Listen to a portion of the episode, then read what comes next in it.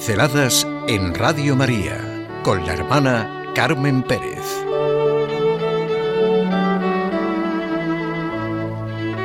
La felicidad desde la resurrección y ascensión.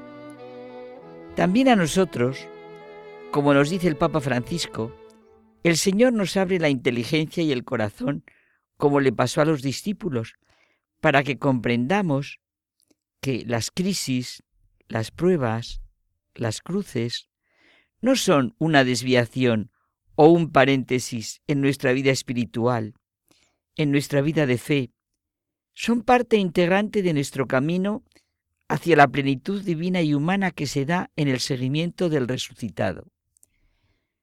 Tantas veces nosotros las juzgamos como abandono de Dios, ¿verdad? Y sin embargo, allí está Él, manifestando como nunca su fuerza misteriosa y su presencia salvadora, como se dio en la cruz de Jesucristo.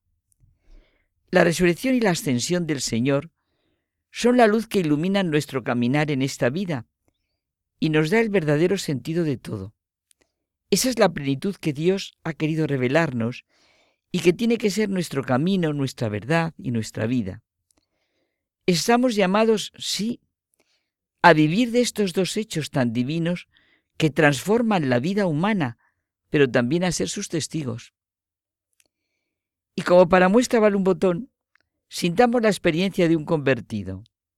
Lewis, el autor que es muy conocido de las crónicas de Narnia, para afirmar con toda certeza la realidad que supone la fe en la resurrección y ascensión de Jesucristo, que es nuestra verdadera felicidad y sentido de la vida, porque la ascensión de que nos habla del cielo y de la vida eterna, claro.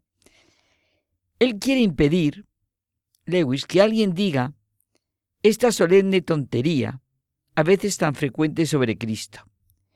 No tengo inconveniente en aceptar a Jesús como un gran maestro moral, pero no acepto su pretensión de ser Dios, de que ha resucitado y a subir a los cielos. Esto es precisamente lo que no debemos decir. Un hombre que fuese simplemente un hombre y dijese e hiciese la clase de cosas que Jesús dijo, no sería un gran maestro de moral. Sería o bien un lunático, igual que el hombre que dice ser Napoleón, o en caso contrario, el dominio del infierno. Es preciso escoger. O este hombre fue y es el Hijo de Dios, o fue un loco, o quizá algo peor. Podéis, dice él, encerrarlo por loco, podéis escupirle a la cara y matarlo, podéis caer a sus pies. Eso. Y llamarlo Señor mío y Dios mío. Pero no caigamos en la simpleza de decir que fue un gran maestro. No quiso dejar este problema sin resolver. Jesucristo resucitado y ascendido a los cielos. Y desde esta convicción y afirmación tan tasativa, se comprende toda la obra de Lewis y lo que fue su vida después de su conversión, porque el encuentro con Jesucristo, resucitado y ascendido a los cielos, no es una filosofía, ni siquiera una simple religión. O es la verdad y certeza de la vida, o no es nada. Lewis establece un principio básico de vida. Cuando se le da el primer lugar a la relación de uno con Dios, esto es precioso, todo lo demás aumenta, incluido nuestros amores y placeres terrestres. Lo repito, ¿eh? Cuando se le da el primer lugar a la relación de uno con Dios, todo lo demás aumenta, incluidos nuestros amores y placeres terrestres. Cuando haya aprendido a amar a Dios más que a lo que más quiera en la tierra, Amaré lo que me resulta más querido mejor que lo he hecho hasta ahora. En la medida en que aprenda a amar lo que más quiero en la tierra, a expensas de Dios y en lugar de Dios, me estaré moviendo hacia ese estado en que ni siquiera podré amar lo que más amo en la tierra. Cuando las primeras cosas se ponen lo primero, las segundas no quedan suprimidas, sino aumentadas. Eso es el ciento por uno, el ciento por uno, perdón, que nos presenta el Evangelio. Un día pregunté a una persona con un importante cargo de responsabilidad en la Iglesia, que tenía muchos problemas y dificultades, y de hecho estaba sufriendo intensamente, y era fuertemente criticado por los medios, si podía decirme, a pesar de todos los pesares, cuánto de bueno había recibido en su vida, y si, por ejemplo, ya había recibido el ciento por uno que dice el Señor en el Evangelio. Y me contestó rápido, claro y sonriente, no el ciento por uno, sino el mil por uno en nuestras medidas, claro, el mil por nada, porque todo se nos da. Lo que hace falta es recibirlo, saber recibirlo.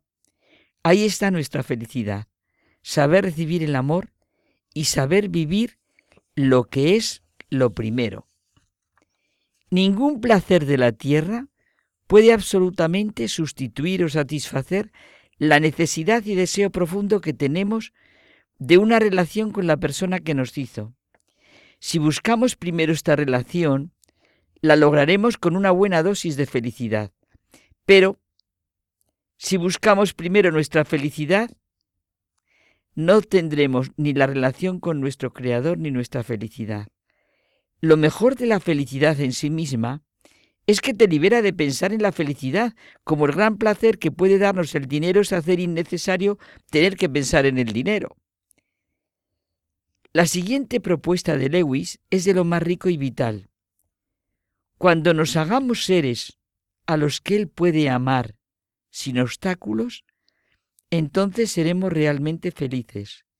Amar sin obstáculos es algo tan relativamente fácil como que confiemos en Él. Como el hijo que confía en su padre. Quizá lo entendemos desde ser causa de alegría para los padres, para los amigos. El placer ante el elogio no es orgullo. El niño al que los padres felicitan por haber comprendido bien su lección el marido que se enorgullece de la profesionalidad, de la manera de ser de su mujer, la mujer que se entusiasma con la manera de ser de su marido, el amigo que alaba la manera de ser de su amigo, porque el verdadero placer reside no solo en lo que somos, sino en el hecho concreto de que hemos complacido a alguien a quien queríamos complacer, y con razón. Estupendo programa para hoy. Por el hecho concreto de todo lo que significa la resurrección y ascensión de Cristo, el don de su Espíritu, vivir convencidos del amor de Dios Padre, como personas a las que Dios puede amar, a las que Dios puede querer, sencillamente porque confían en Él, confían en su misericordia, se dejan en sus manos. Solo se nos pide eso, creer y confiar en el amor de un Dios que así ama y así nos redime. Lo de siempre. Si conocemos que recibimos, pues nos despertaremos a amar.